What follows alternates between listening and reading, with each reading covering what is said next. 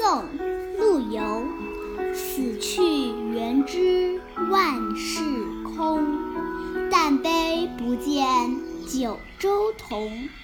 王师北定中原日，家祭无忘告乃翁。你知道吗？死去元知万事空，但悲不见九州同。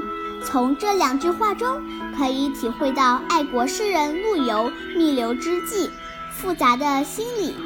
人死后，一切皆空，已经没有什么好挂念的了。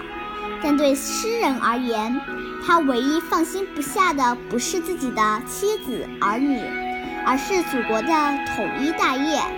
这里，诗人运用了反衬的手法，即使他知道人死之后万事皆空，还是惦记着祖国山河的统一。这还说明九州同不仅是他一生的心愿。甚至死了以后，也是他放心不下的事情。由此可见，诗人是多么希望收复国土和统一祖国呀！